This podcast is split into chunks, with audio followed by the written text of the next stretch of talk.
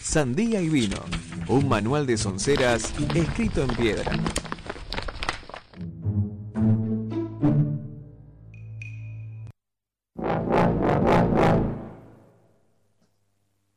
Bueno, estamos acá de vuelta al aire en Sandía y Vino. El señor Chapa al principio de este programa nos contó que no durmió nada. ¿Por qué? Porque se quedó viendo una serie. Primero quiero saber qué serie.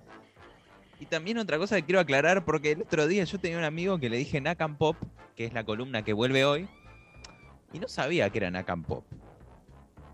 Yo no lo podía creer. ¿Qué es Nakam Pop antes Y que yo te, yo te pregunto a vos, Edu, ¿vos sabés lo que es Nakam Pop? Nakam Pop es nacional y popular. Bien. para los que están del otro lado y no lo saben. Entonces, ¿qué serie nacional y popular vamos a ver hoy? Profundamente. Hacemos un parate porque también Nakam Pop era una cadena de comidas rápidas. Allá por el principio del 2010. Era como una especie de La mostaza. sí. ex- como un mostaza, pero de estilo Boogies. Eso no sabía. Y- Ese dato no lo tenía. Es, Pero es la verdad, como dijo, como dijo Joaquín en la primavera kirchnerista. Sí, como habíamos dicho previamente, ayer no dormí porque miré los capítulos que me faltaban junto con amigos. Sí, no podía adelantar la serie porque estamos varios amigos viendo la eh, Ocupas. Comimos, como dije, esa cata de pizzas mientras mirábamos la serie. Y esa es la serie de la cual hoy vamos a hablar. Eh, que la hemos preparado con acá el compañero Joaquín. Recién ah, en la columna escuchamos, en el inicio de la columna escuchamos esa bella cortina que es la banda de sonido de la película Ocupas de Axel Krieger, que es un músico muy interesante si quieren investigar. Y a mí, ya escuchar ese trombón que inicia me trae un millón de recuerdos y me hace viajar a esos años en los cuales era un pequeño niño barra adolescente y empezaba Ocupas a hacer su camino como serie histórica de la Argentina. Sí, tal, primero un dato que me viene a la mente, ¿no? Que me enteré hace no mucho, es que Jean-Pierre Noer fue el que seleccionó la música para Ocupas, ¿no? El, el actor, y era algo que yo no sabía, cómo de repente todos los caminos conducen siempre a, a figuras que conocemos y que andan pululando por ahí. Un fenómeno que más o menos pasaba en el rock nacional allá en los inicios, viste que te pones a ver quién tocó con quién y estaban todos mezclados, eran todos amigos, todo un quilombo. Eh, bueno, una cosa así me parece que también pasa con Ocupas, donde aparecen grandes nombres de, de la televisión argentina y de, esta televisión que, nos gusta, ¿no? Medio underground, que de repente ese día emergió por una deuda que tenía Marcelo Tinelli con el confer que dirigía el señor Darío Lo Pérfido. Y bueno, le dijeron o pagás o tenés que hacer dos producciones. Y el señor Marcelo Tinelli, a través de Ideas del Sur, eligió hacer dos producciones. Una fue Ocupas y otra fue po- todo por dos pesos. Así que bueno, forzándola un poco, le debemos esos dos grandes programas al señor negacionista Darío Lo Pérfido. Así que le mandamos un beso grande, este, como lo hicieron los babasónicos en el Colón. No sé si recuerdan. Pero perdón, la idea es de me acuerdo Tinelli. perfectamente. No, la producción, la plata Ah, de la Tinelli de. Ideas del Sur, pero bueno, la serie fue dirigida por Bruno Estañaro, que es el gran eh, mentor de este fenómeno, ¿no?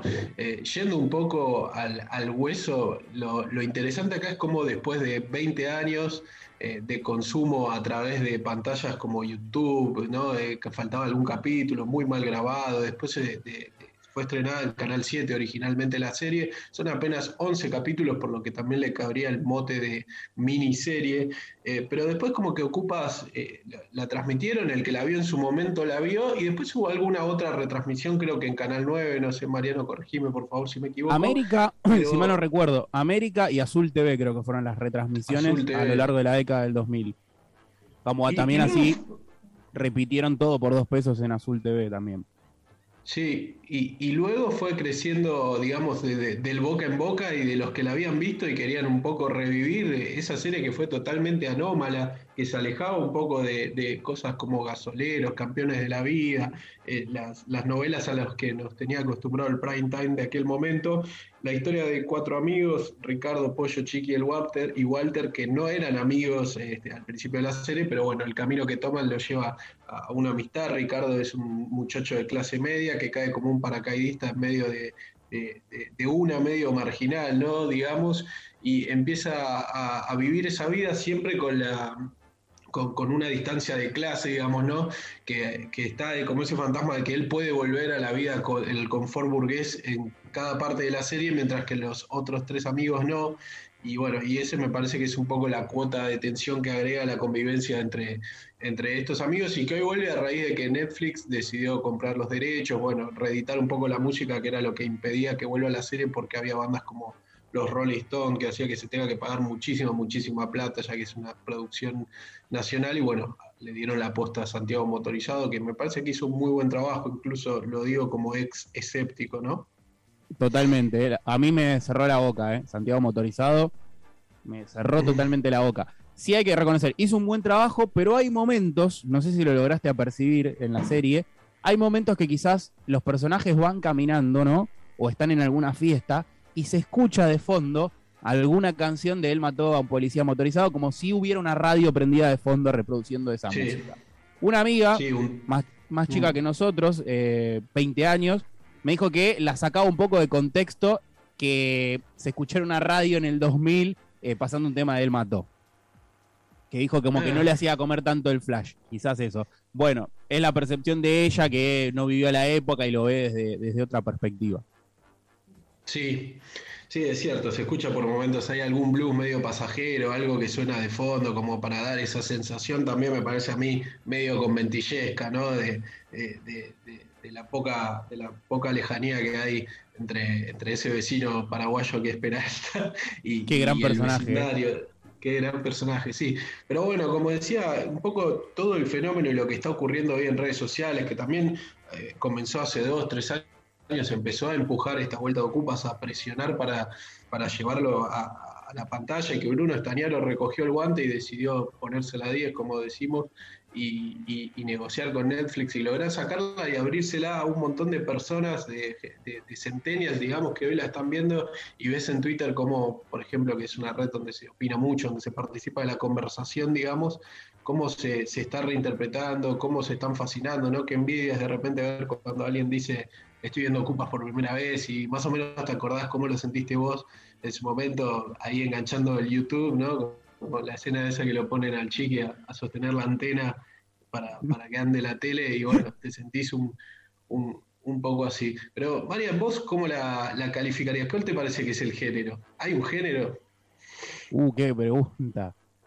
Eh, sí, la verdad que no, no podría, ¿no? Como catalogarla en un género realismo, por hiperrealismo, no sé, porque también hay cuestiones que están grabadas, viste, que mm, entre con cámaras ocultas entre medio del de la gente, de hecho hay una marcha que participan y van caminando por la marcha y mm. tranquilamente, y esas son imágenes muy presentes en el 2001, pero que se veían por él en crónica, ¿no? No iban a mostrarlas en las series idílicas del costumbrismo argentino de polka que recién mencionabas. en una época en la cual la Argentina se estaba derrumbando. Si alguien la quiere ver, ya, no está más en YouTube gratis, ¿no? Porque la compró Netflix. No la chequeé ese dato. Habría que verlo porque me, me, decía esta amiga que hablaba de Santiago Motorizado que la quería ver en YouTube original para ver cómo era la banda de sonido. Pero también hay derechos de autor en YouTube y hay canciones que están cortadas y demás. Claro. Sí, y de Marian no, no me fijé. Estimo que estará porque hay muchas escenas que creo que se estaban usando, se estaban compartiendo y tenían la calidad vieja, digamos, de 5 o 6 años atrás. Así que probablemente, este, pero esa experiencia de verla en YouTube lo que tenía era que complementaba un poco con el espíritu de la serie. Porque bueno, esta serie se, se, lanzó en el 2000, en la pre-crisis, cuando el modelo menemista estaba por explotar por los aires, eh, el gobierno de la, de Alianza le quedaba un año y pico de vida este, antes del estallido de diciembre del 2001. Entonces lo que retrata un poco es esa, esa Buenos Aires oscura, ¿no? Lo dice Rodrigo de la Serna en, una, en un video que hizo ahora para la promo, que no, que era como una cosa que emergía y nadie la, nadie la quería ver o nadie la quería llevar a la pantalla y de repente aparece. Y lo mejor de todo es que no aparece por hacer una cultura de la marginalidad per se, como pueden ser otras series que vinieron después, como Tumbero, Sol Negro, etcétera, etcétera, sino que lo, nodal de la serie, lo que la motoriza, es una historia de amigos. Son cuatro amigos con los vaivenes lógicos de cualquier amistad, sumándole obviamente una cuota de marginalidad importante y bueno, también la, coyuntura de esa Argentina que estaba por estallar. Y, la no existencia o la nula existencia de tecnología tal como la conocemos hoy. De hecho, el único que tiene teléfono es Walter, el, el Rolinga que personificó Ariel Staltari, que anda con, un zapato y, que, que, es curioso porque es, es, paseador de perros y tiene su teléfono. ¿no? Si tuvieras que elegir uno que tiene teléfono, dirías que es Ricardo, porque bueno, es el paracaidista clase mediano alto que llega ahí, pero el que lo tiene no se sabe por qué es, es, es, es Walter. Es muy gracioso la relación esa de cómo consiguió el teléfono, por qué lo tiene, como si... En esa época los empresarios tenían teléfono celular. Sí, que lo tengo un paseador de perros era como raro. Tal cual. Y, una cosa que a mí me hizo, más allá de las miles de señales de época que hay en la serie, ¿no? Esta vinculación de, a través de la música que hizo Jean-Pierre Noer, que eh, realmente es una banda sonora de culto, porque a nosotros, por, ejemplo, por mi caso, me hizo descubrir Polifem, una gran banda de David Lebón, de hard rock, que justo musicaliza una escena medio icónica de, la serie, que es un, gran momento del pollo del personaje de Diego Alonso. Eh, y, la verdad que eso también se relaciona un poco con, militar la cultura un poco under, la cultura rock de Argentina. Fueron como muchas piezas que encajaron eh, eh, perfectamente en, su tiempo y espacio. Sí. A mí me hizo también, ¿eh? Eso, descubrir un montón de bandas o canciones allá, quizás cuando estaba transitando mi adolescencia, terminándola, eh, descubrí un montón de bandas y canciones que me marcaron hasta el día de hoy. Entré por la puerta en esa serie. Y con perdón que vuelvo un poquito para atrás, pero para mí es muy importante el tema de cómo se trata la marginalidad en esta serie. A mí hay pocas series argentinas que me gusten o películas. Creo que una es del mismo director, es Pixar y Faso.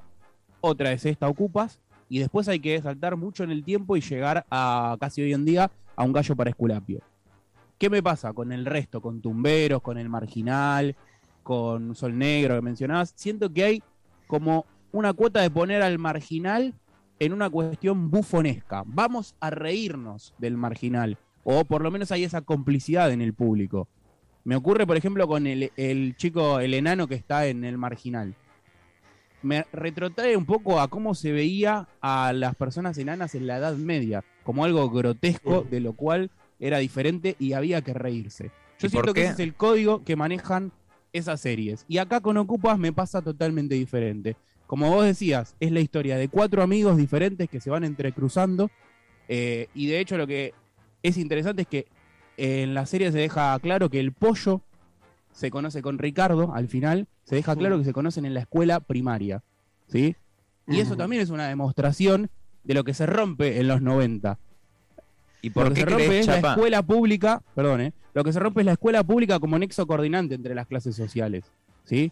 Y se deja también en claro que la escuela es muy importante eh, y se ve como una cuestión de ascenso social y de igualación.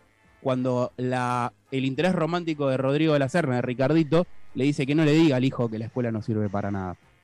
Y Rodrigo de la Serna lo puede decir porque él tuvo todo solucionado, porque es de una clase media alta. ¿Y por qué crees que fue cambiando esa visión sobre los marginales con los años, tal vez en las series más específicamente? Porque tal vez el marginal es más nueva, ¿no? Que eh, ocupas. Claro, pero después tenés de la misma época un gallo para Esculapio que hace otro tratamiento. Eh, también de Estañaro, ¿no? Vale aclarar. También de Estañaro. Es una excelente pregunta para la cual no he pensado, no tengo respuesta. No sé vos, Joaquín, ¿qué opinás? ¿Por qué hay eso? Capaz es una percepción mía eh, solamente, no es real. No, la, realidad me parece a mí es que también eh, el marginal plantea, no, no existe tal historia de amistad, sino que es más bien un policial dentro de una cárcel donde, bueno, como vos decías, eh, la mayoría son lumpenes eh, y, no, se, no se pondera, me parece a mí el gran diferencial de Ocupas, más allá de la historia de la amistad, es como este pibe de clase media alta que cae ahí como un paracaidista, también un poco por elección propia, para una cosa que leí que me flasheó es que se llama Ocupas y los tipos están justamente viviendo en la casa para que no haya Ocupas, ¿no? Eso nunca le había pensado y me, me causó un poco de gracia cuando, cuando lo entendí. Pero este Ricardo que cae a vivir ahí, ¿no? La casa que la prima le da para que cuide y no la intrusen, y, y se hace como se, demuestra, ¿no? Que, digamos, pese a todo el capital cultural que el flaco tiene, estudiante de medicina, en un momento habla de Freud y le dicen paté de foie, como que no, no entienden nada de, de, qué les está hablando, pero a la vez el más pescado es él en esa dinámica. porque el flaco de repente le, tiene miedo a todas las experiencias nuevas, digamos, eh, va pateando la calle y, ve cosas que para los demás son súper naturales y, lo protegen, ¿no? De repente el chiqui, que es ese personaje más inocente y el amigo que todos querríamos tener, va a negociar la compra de, falopa y a cara de perro, ¿no? Como todas, todas estas cuestiones que, el personaje de Ricardo, de Rodrigo de la Serna, no las tiene incorporadas y, en ese intercambio, ¿no? él, él va como, como como nutriéndose de una sabiduría medio underground que también era un distintivo de, época, me parece a mí. Eso me parece que es uno de los, de los grandes diferenciales también que tiene Ocupas con respecto a otras series. La verdad, Tumberos no sabría qué decir porque no, no llegué a verla. Y a mí también me pasa una cosa con ese tipo de series, ¿no? Me, parece que se ponen muy sórdidas. De repente, de hecho, el marginal le escuché a los Ortega, que son los productores, que yo vi hasta la tercera, el marginal. La verdad que es un producto muy bien hecho, pero se ponía muy violenta, ¿no? Y incluso decían que por haber achicado la temporada tenía que ser más violenta para como para golpear más fuerte en menos tiempo. Entonces de repente me pareció que era como que, ya es un montón, ¿no? lo dice incluso el propio de la Serna en la entrevista con Caja Negra de Filo News, que se hizo como una militancia de lo marginal, que era por lo, lo marginal en sí, y lo dice incluso, reconoce, yo estuve adentro porque hice el puntero con, con Julio Chávez, ese personaje célebre de Lombardito, Y otra también, y con cierto a ver, intenciones obvias, digo, el puntero salió en Canal 13 en una época en la cual eh, las cuestiones de la política y la participación política estaban muy en boga. Digo, es propaganda para mí el puntero, como después salió otra serie que hablaba de un sindicalista, que no me acuerdo ahora cómo se llamaba, desprestigiando que claramente hacía alusión a cualquier tipo de sindicalista con todos los, eh, todos los clichés, ¿no? Son propagandas políticas esas series, de, tratar de meterse en la gente y dar un discurso de lo nocivo de la política, de lo nocivo de las organizaciones de los trabajadores, las organizaciones gremiales. Bueno, en contraposición a eso te digo que me interesa lo de lo de ocupas esto, ¿no? De valorizar esa sabiduría de la calle, ¿no? De repente eh, y llevarla, llevarla como a un pedestal y que sea el flaco de clase media el que va aprendiendo. Para ir cerrando, también me gustaría decir que es importante ¿no? la cantidad de actores amateurs que hay, como por ejemplo Dante Mastropiero, que es el que hace ese personaje del negro Pablo, uno de los villanos eh, más fascinantes de la televisión argentina, me parece. Sí, increíble. Bueno, Walter también en su primera experiencia. El único que tenía experiencia previa era Rodrigo Lacerna, y tampoco muy grande porque era un pibe.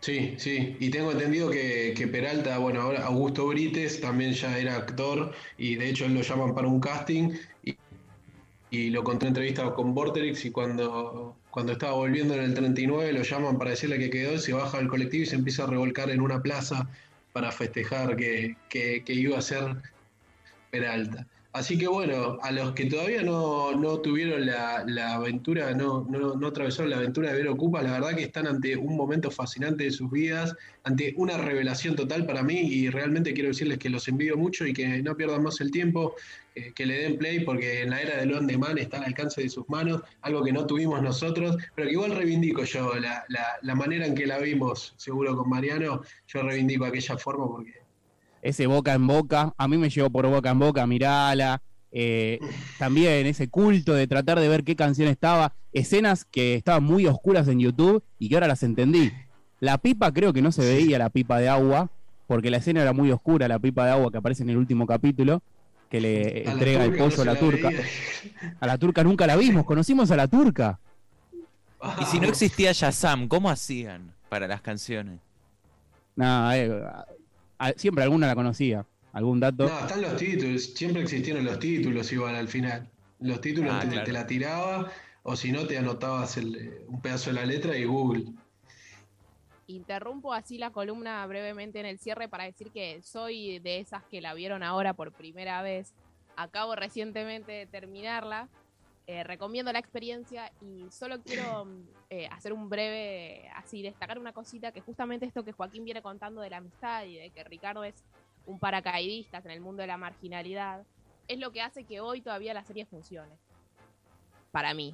Eh, si bien es un retrato, un, muestra un contexto, sacando como los celulares y algunas cuestiones más tecnológicas, yo creo que podría funcionar sobre todo en estos momentos post-2018, que volvió a haber cierta marginalidad presente como más fuertemente en la ciudad de Buenos Aires al menos, eh, esta idea de que es un extraño metiéndose en un, en un mundo que no le pertenece, hace que todavía hoy le da como ese tinte más de clásico, que no se queda en la marginalidad del 2001, en, lo- en el contexto político, sino que todavía funciona para quienes eh, vivimos, por ejemplo, de muy pequeños el 2001 y no nos acordamos tanto lo sucedido. Hoy igual la serie tiene sentido, así que nada, recomendada. Uy, con esto, perdón, ¿eh? esta columna no va a terminar más, pero me acordé de también otra cuestión interesante que aparece en la serie, no sé si han prestado atención.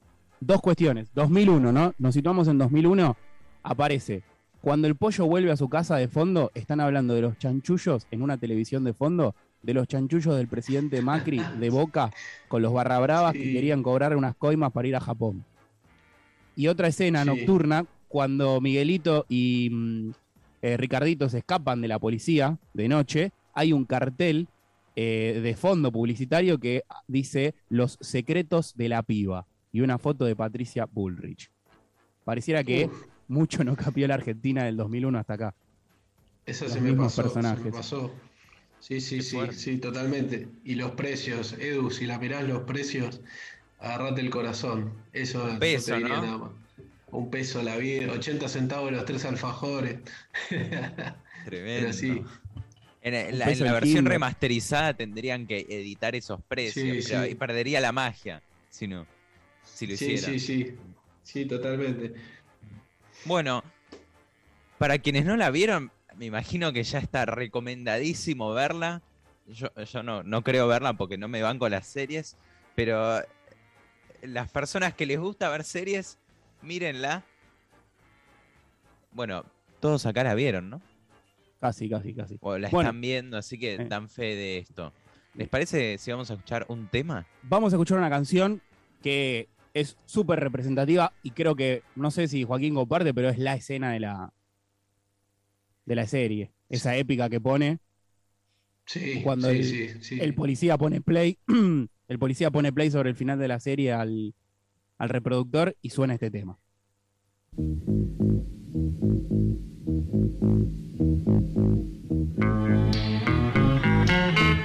I got sunshine on a cloudy day. When it's cold outside, I got the month of May. I guess you say what can make me feel this way, my girl my girl, talking about my girl. I got so much honey, the